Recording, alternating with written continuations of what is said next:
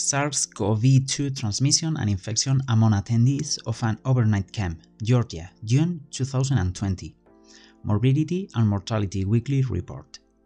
Christine M. Szablewski, Karen T. Chang, Mary M. Brown, Victoria T. Chu, Anna Yousaf, Ndubuisi Anyalechi, Peter A. Aryee, Hannah L. Kirking, Miranda Lumsden, Erin Mayweather, Clinton J. McDaniel, Robert Montierth, Asfia Mohammed, Noah G. Schwartz, Jaina A. Sa, Jacqueline E. Tate, Emilio Dirlikov, Kerry Drenzek, Tatiana M. Lanzieri, Rebecca J. Stewart.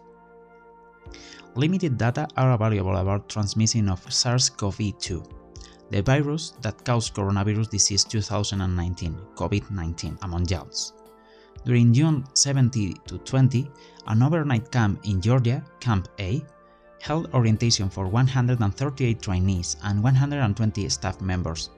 Staff members remained for the first camp session, scheduled during June 21st to 27, and were joined by 363 campers and 3 senior staff members on June 21st. Camp A adhered to the measures of Georgia's executive order that allowed overnight camps to operate beginning of May 31st, including requiring all trainees, staff members, and campers to provide documentation of a negative viral SARS-CoV-2 test less or equal 12 days before arriving. Camp A adopted most components of CDC's suggestion for youth and summer camps to minimize the risk of SARS-CoV-2 induction and transmission.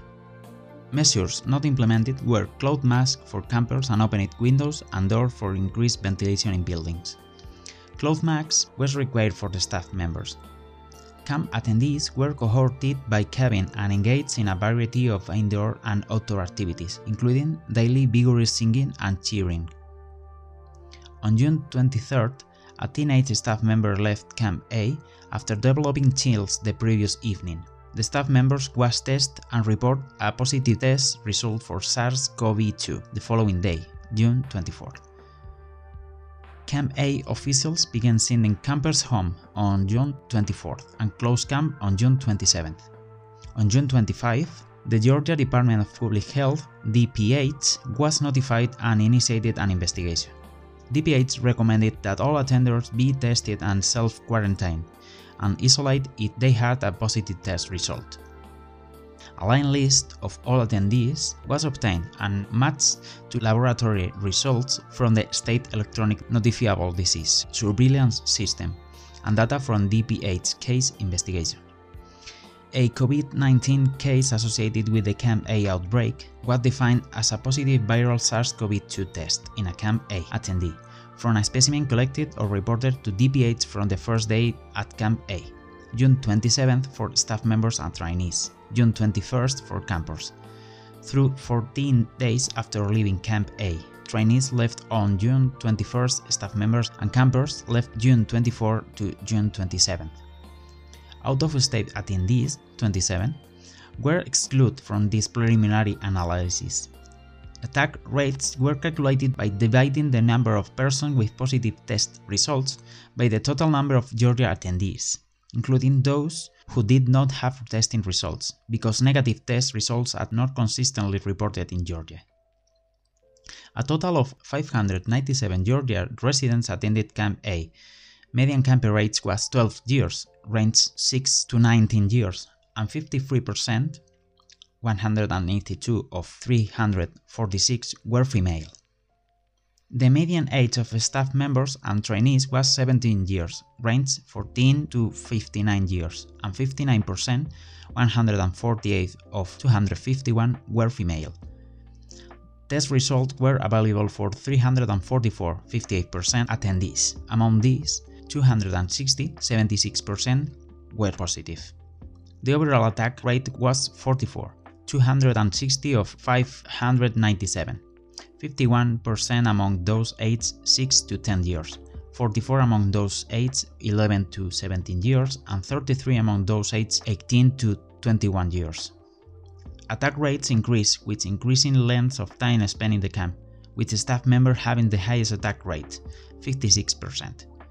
During June 21st to 27, occupancy of the 31 cabins averaged 15 persons per cabin, range 1 to 26. Median cabin attack rate was 15%, range 22% to 70%, among 28 cabins that had one or more cases. Among 136 cases with available symptom data, 36 26% patients reported no symptoms, among 174% who reported symptoms. Those most commonly reported were suggestive of documented fever, 65%, headache, 61%, and sore throat, 46%. The findings in this report are subject to at least three limitations. First, attack rates presented are likely underestimated because case might have been missed among persons not tested or whose results were not reported. Second, given the increasing incidence of COVID-19 in Georgia in June and July, some cases might have resulted from transformation occurring before or after camp attendance. Finally, it was not possible to assess individual adherence to COVID-19 prevention measures at Camp A, including physical distancing between and within cabin cohorts and use of cloth masks, which were not required for campers. This finding demonstrates that SARS-CoV-2 spread in youth-centric overnight setting, resulting in high attack rates among persons in all age groups, despite efforts by camp officials to implement more recommended strategies to prevent transmissions. Asymptomatic infection was common and potentially contribute to undetected transmission, as has been previously reported. These investigations add to the body of evidence demonstrating that children of all ages are susceptible to SARS-CoV-2 infection, and contrary to early reports, might play an important role in transmission. The multiple measures adopted by the camp were not sufficient to prevent an outbreak in the context of substantial community transmission. Relatively large cohorts sleeping in the same cabin and engaging in regular singing and cheering contributed to transmission. Use of cloth masks, which has been shown to reduce the risk for infection, was not universal. An ongoing investigation will further characterize specific exposure associated with the infection, illness course, and any secondary transmission to household members. Physical distancing and consistent and correct use of cloth masks should be emphasized and important strategies for mitigating transmission as congregate settings.